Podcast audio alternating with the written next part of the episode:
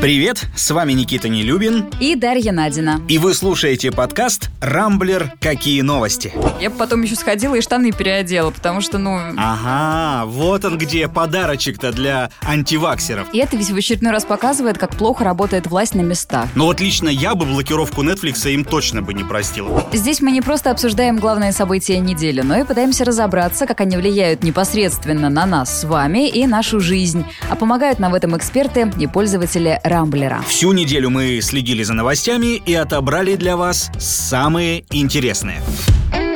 Новая неделя, новые рекорды. В России продолжает расти смертность от коронавируса. Каждый день мы теряем по 650 человек. Это как, э, ну не знаю, если бы каждый день у нас в стране падало по два самолета с людьми. Количество пациентов с коронавирусом на ИВЛ только в Москве за две недели увеличилось почти вдвое и достигло 709. Число госпитализаций тоже растет. Короче, обязательная вакцинация, увы, пока не помогает. Ну, это и логично. Эффект мы увидим дней через через 40, когда люди получат по два укола. Но до тех пор им надо еще не заразиться и не профукать вообще весь этот процесс. У меня есть двое знакомых, они получили положительный ПЦР буквально через пару дней после укола, потому что дома, как выяснилось, были инфицированные. Ну что, теперь сидят на самоизоляции и портят статистику вакцинации. Они же заболели во время прививки, ну вот. Ага, вот он где подарочек-то для антиваксеров. Кстати, противников вакцинации кажется намного больше, чем мы думали, потому что, судя по тому шуму, шуму, который нарастает э, в соцсетях, опросам в телеграм-каналах и в Ютубе, некоторые, скорее себе, ну не знаю, ногу отстрелят, чем пойдут к врачу. На днях э, у Низыгоря видел опрос. Так вот, там две трети проголосовали за новый локдаун. Это, по их мнению, куда лучше, чем вакцинация. Ага, то есть смерть экономики, снижение доходов, безработица – это лучше, чем прививка. Ну да. Да.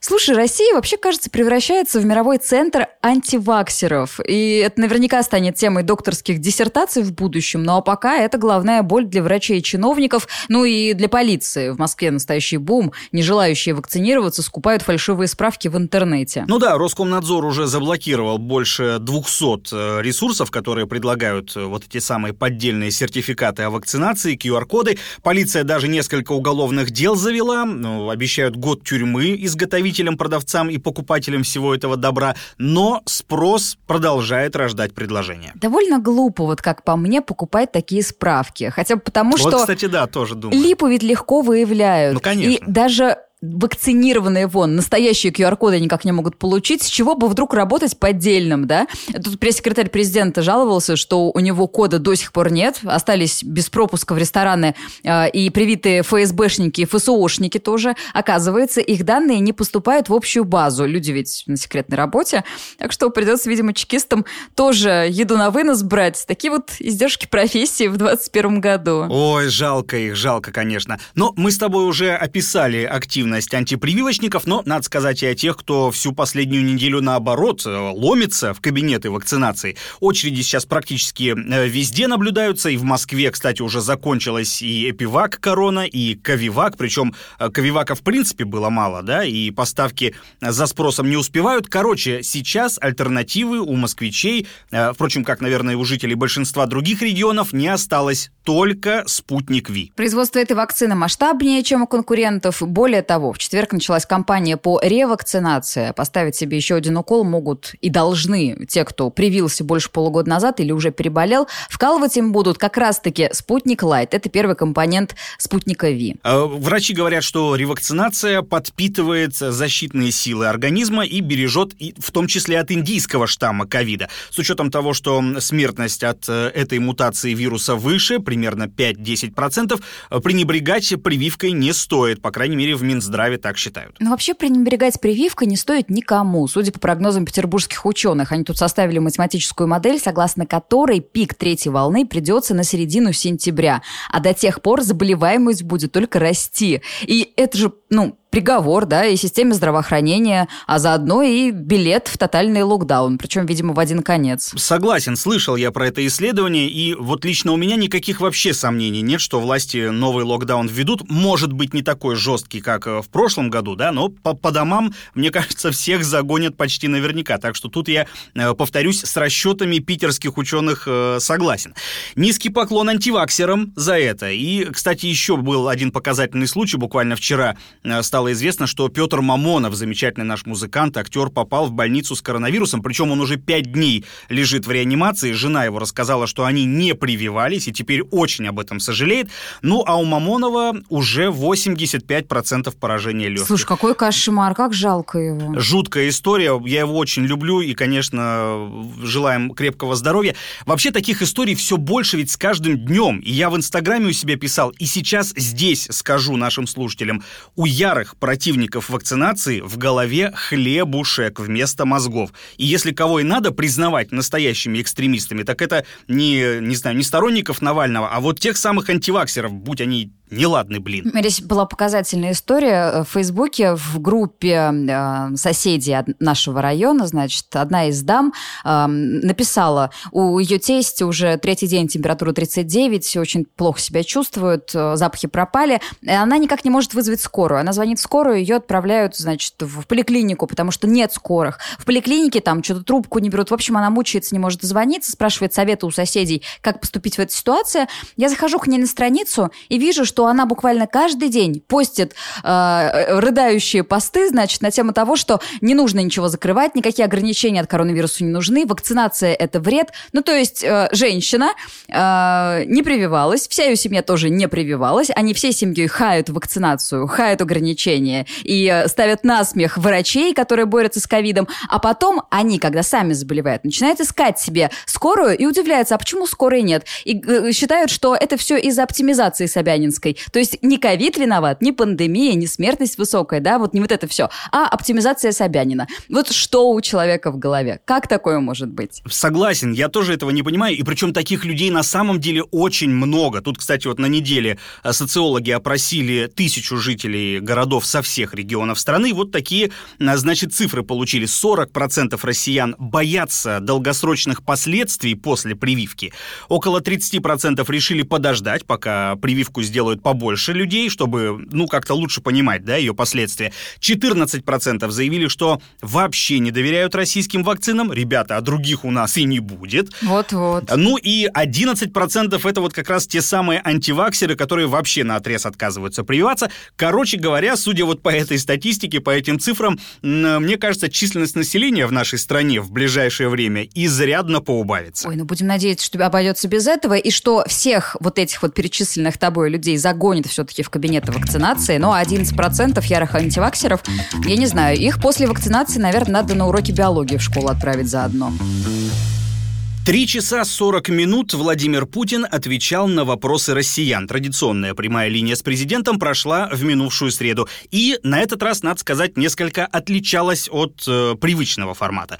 В студии с Путиным были только ведущие. Причем, говорят, все они отсидели двухнедельный карантин, чтобы, не дай бог, президента не заразить новым индийским штаммом. Ну, учитывая то, что Путин привит, и, кстати, привит спутником, их зараза к его бы не пристала, как говорится. Кстати, кстати, то, что главе государства вкололи именно спутник Ви, стало одной из новостей прямой линии. Раньше, как вы понимаете, эта информация не разглашалась в интересах создателей других вакцин, как выяснилось. Ну, я, если честно, вот этому вообще не удивлен, потому что было бы странно, если бы на Путине испытывали эпивак корону или ковивак, поскольку, ну, и международного веса у них меньше, и вообще толком ничего про них не известно. Но удивлен я был и другим. Президент почему-то снова начал отнекиваться от обязательной вакцинации. Мол, прививка добровольная, вас никто не заставляет. Вообще довольно странно слышать это в условиях, когда все больше регионов ставят людей перед э, довольно жестким выбором. Либо прививаться, либо оставаться без работы. Это очень похоже на твист с Конституцией, пенсионной реформой и остальными непопулярными инициативами властей, которые в конечном итоге были приняты, но под соусом добровольности и необходимости. И именно это в конечном итоге атомизирует общество, заставляет его не верить властям в принципе, ни единому слову. И вредит весь вакцинации вакцинации тоже. Куда честнее было бы сказать, ребята, вот, выбора у вас нет, все, все марш. Угу, накануне выборов такое сказать, ну-ну. А, да. Вряд ли. Ну, отвлеклись мы немножко с тобой. Вообще, на самом деле, прививочная кампания была такой сквозной темой этой прямой линии, хотя и не единственной. О многом люди спрашивали и о росте цен, и о помощи бизнесу, о газоснабжении сел. Короче, прямая линия вновь превратилась э, в длинную очередь просящих «Путин, помоги». И это ведь в очередной раз показывает, как плохо работает власть на местах, да? Вот еще во время прямой линии силовики начали работать, значит. Прокуратура организовала целых четыре проверки по итогам вопросов из Тюменской, Кемеровской, Свердловской и Астраханской областей. Следственный комитет э, проверил завышение тарифов ЖКХ в Тюменской области и непринятие мер по газификации населения в Свердловской области. Да, ну там же вообще до смешного дошло. В Новокузнецке э, какая-то тетенька пожаловалась на э, прохудившуюся крышу детского сада, куда ее внук ходит. Строителей тут же моментально пригнали на место. И мне вот интересно, почему мэру Новокузнецка Сергею Кузнецову нельзя работать 24 часа в сутки, а не только когда Путин смотрит? И, увы, похожая история ведь везде, и именно поэтому, мне кажется, прямая линия – это такой нерабочий инструмент. Точнее так, прямая линия демонстрирует, насколько у нас все плохо с самой структурой власти, раз она держится на одном человеке и функционирует в ручном режиме. Стране не прямая линия же нужна, да, а грамотные управленцы, которые крыши детских садов без пинка ремонтируют и сразу. Еще одна, кстати, интересная деталь. В ходе этой прямой линии было существенно меньше вопросов по разным международным э, проблемам, если сравнивать с предыдущими линиями. Топовый блогер ЖЖ Алексей Насеткин, который тоже следил за выступлением Путина, считает, что это вполне объяснимо. Вообще прямая линия президента в этом году оказалась какой-то совсем уж прямой, выхолощенной и пресной. При этом Путин, как ни странно, выглядел достаточно неплохо, почти не кхекал, не ерзал и даже сильно не острил. Может от того, что находится он давным-давно в каком-то совсем другом мире, и происходящее вокруг абсолютно ему параллельно. Как бы то ни было, посыл этой прямой линии не совсем ясен. Хотя я заметил одну любопытную деталь. Как только вопросов о газе, плохих дорогах и высоких ценах стало чересчур много, ведущие вроде как незаметно отключили вопрошающих и принялись сами говорить о любимой геополитике, военном превосходстве и так далее. И вот тут Путин заметно оживился. И это лишний раз отражает наши будничные реалии, а именно тот факт, что международные вопросы вовсе не волнуют так называемый глубинный народ. Основная его задача – банально выжить посреди этой 20-летней стабильности. Кстати, про международку. Очередное заявление Путина в среду о том, что мы с украинцами братский народ, вызвало традиционную, уже приевшуюся, я бы сказала, негативную реакцию в Киеве. А уже в четверг Верховная Рада приняла закон о коренных народах Украины, среди которых, тадам, не значится русские. Зато в документе упоминаются крымские татары, караимы и крымчаки.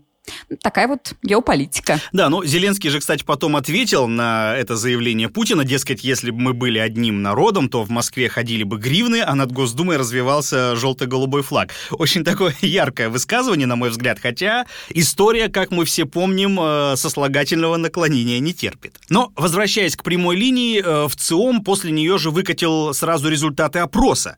Так вот, 67% россиян заявили, что им было интересно либо все выступление, выступления Путина, либо большая его часть.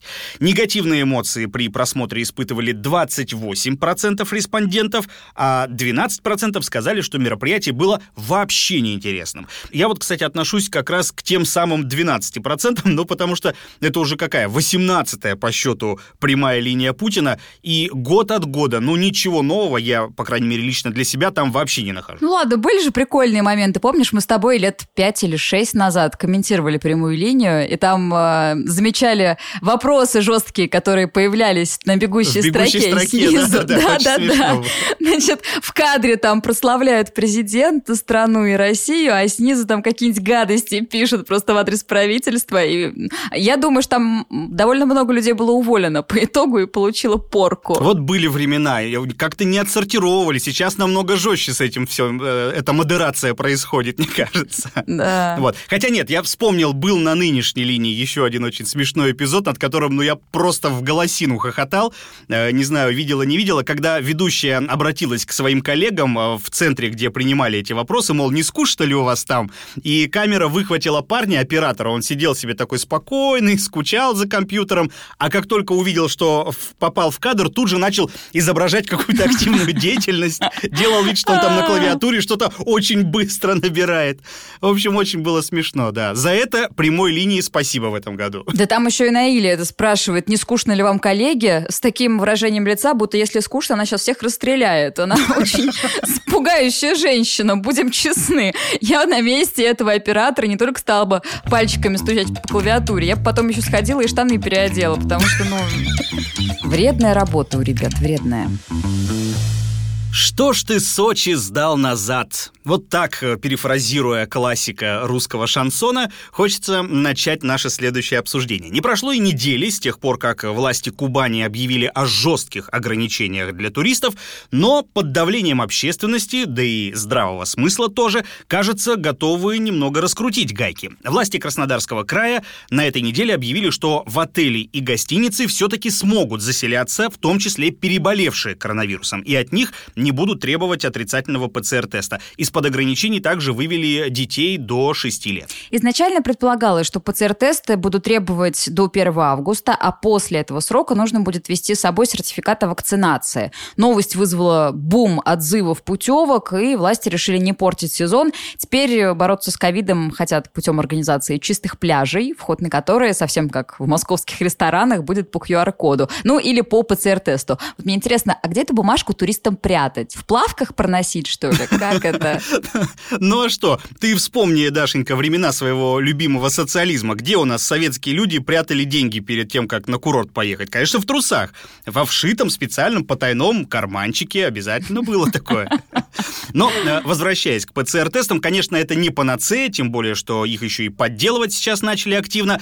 Но и упираться в повальную вакцинацию тоже было странно, учитывая, что снова Турция открыта. И туда, кстати, тоже можно уехать с ПЦР-тестом, либо с отечественным сертификатом, спутник Ви там принимают. А, плюс сервис там, мягко говоря, не хуже, чем у нас. Очередное подтверждение буквально на днях э, этому появилось. По соцсетям разлетелось видео, на котором хозяйка одного из отелей в Анапе нецензурно объясняет э, постоялице, почему в ее номере не прибрано.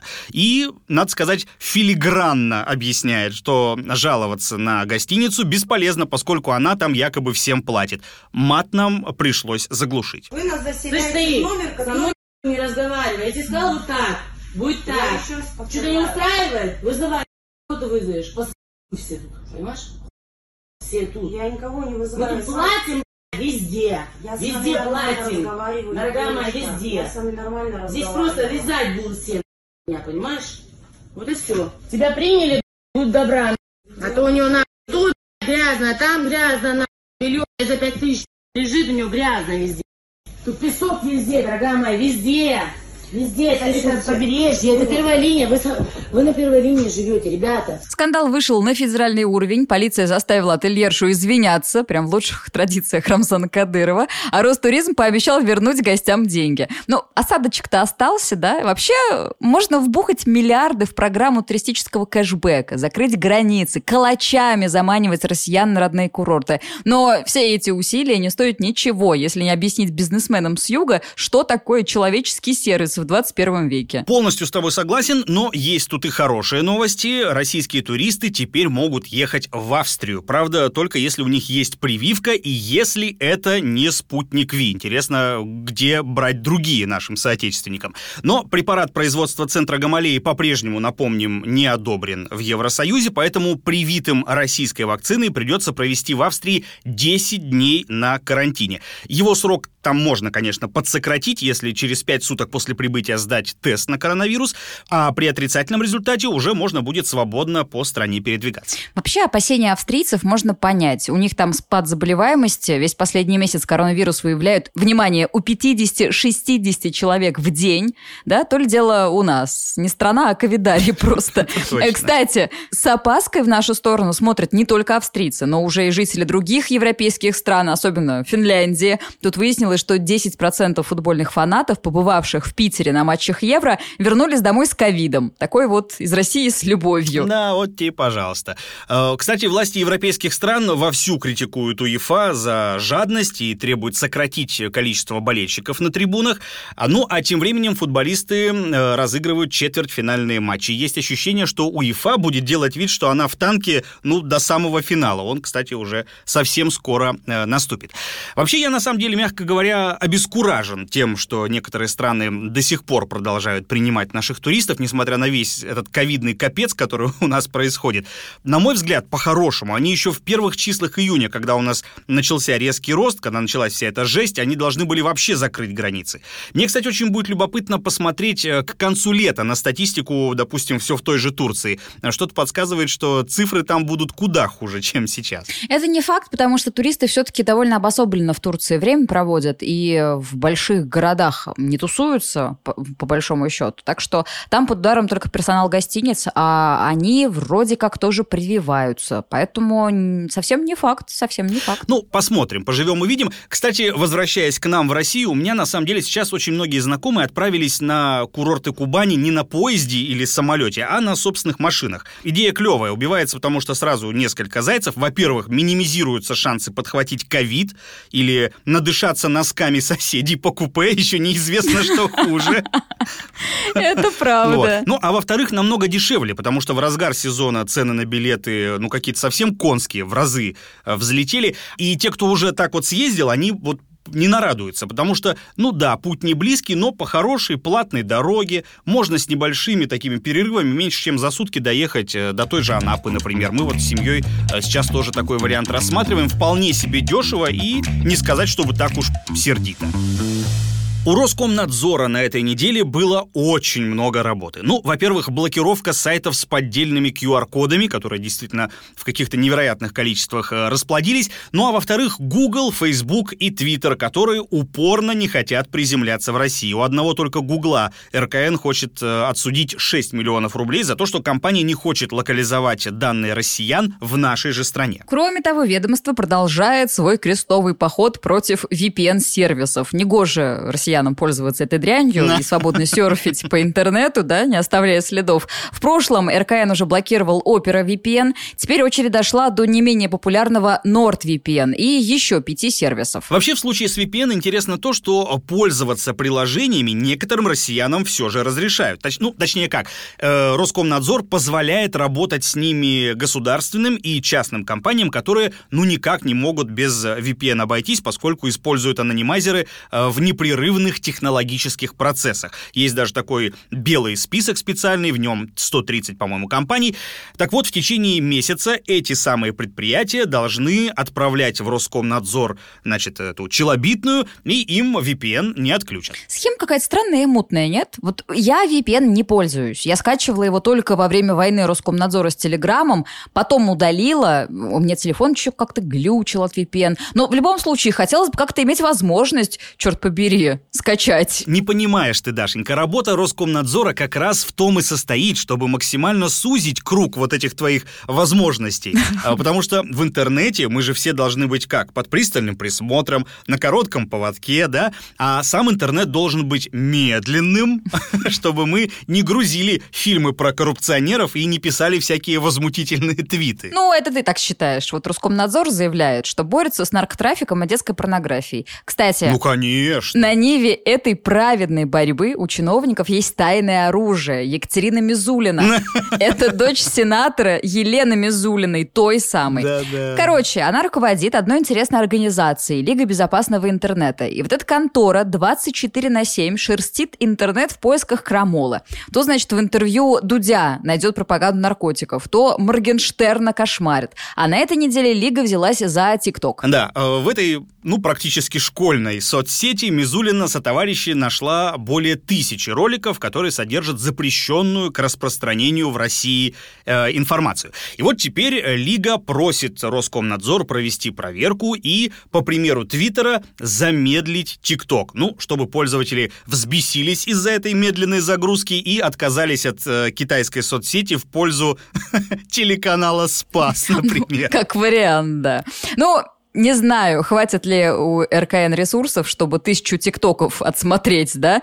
Э, ведь под это дело надо какой-то отдельный штат формировать, там новых сотрудников нанимать. Ну да. Вообще я им немного завидую. Сидят и в рабочее время YouTube смотрят, Инстаграмчик. Вот у меня... Еще и деньги за это получают. Вот. Да. У меня руки с 19 года не доходили глянуть, значит, интервью Макаревича Собчак. А вот РКНщики посмотрели. Ну да, посмотрели и запретили. Угу. Роскомнадзор ограничил доступ э, к этому видео и внес его в реестр запрещенной информации из-за содержащейся в нем пропаганды наркотических средств, точнее ЛСД. Повезло же нам всем, да, что РКНщики не читают Булгакова, там Хаксли и Netflix не смотрят. Ой, не говори. Но вот лично я бы блокировку Netflix им точно бы не простил. Особенно, э, когда скоро совсем выходит э, новый сезон «Очень странных дел». Я вот прям Да, жду-жду. да. Да ты что, у нас бы полстраны на улице вышло, знаешь, с, пла- с плакатами. Вот. А, кстати, э, то самое скандальное интервью Макаревича посмотреть можно через VPN. Еще не все их заблокировали. Хотя, ну, если честно, ничего там такого прям эдакого нет, просто э, лидер группы «Машина времени» делится своим опытом употребления галлюциногенов и никого ни к чему не агитирует и не призывает. Я вот, кстати, сейчас подумал, а можно ли теперь, ну вот скажем, меня лично привлечь к ответственности за пропаганду VPN-сервисов, которые позволяют посмотреть заблокированный в России ролик, пропагандирующий наркотики? Особенно учитывая, ну, такую почти маниакальную страсть наших законодателей ко всякого рода запретам. Ну, ты у нас вообще злостный нарушитель, как я помню, всех запретов и законов. Так что, Никита, готовься. Черный воронок уже выезжает, я думаю. Вот ты смеешься из-за пропаганды ЛСД. А между прочим, трактат «Двери восприятия», написанный Олдосом Хаксли, мы уже его упоминали сегодня, он в свое время а, начал практически культурную революцию. И благодаря вот этому трактату во многом появилась группа Doors, которая и назвала себя по имени этого трактата. И вообще там целая а, плеяда рокеров психоделик рока. Так что не надо недооценивать силу слова и пропаганды. Ну, хорошо, соглашусь с тобой. Кстати, по поводу блокировки была на этой неделе очень смешная новость. Так. Э, Значит, в маленьком хуторе в Ростовской области шли по улице э, муж с женой. К ним подбегает какой-то дядька, да, выхватывает из сумки деньги и убегает. Муж э, растерялся, а жена молодец, бросилась, значит, в погоню, догнала дядьку и схватила его за штаны, чтобы тот не сбежал. То есть, ну, натурально заблокировала, да, еще покруче, чем Роскомнадзор. Вот. Правда, грабитель оказался очень изворотливый чувак, выскользнул из брюк и скрылся в неизвестном направлении. Но, разумеется, далеко не убежал, полиция его поймала, потому что, ну уж очень сильно э, бесштанный он привлекал внимание. Интересно, а где он хотел деньги спрятать, раз у него карманов не осталось? Так в трусах, я ж тебе говорю, где, нас- где все советские курортники прячут. Точно.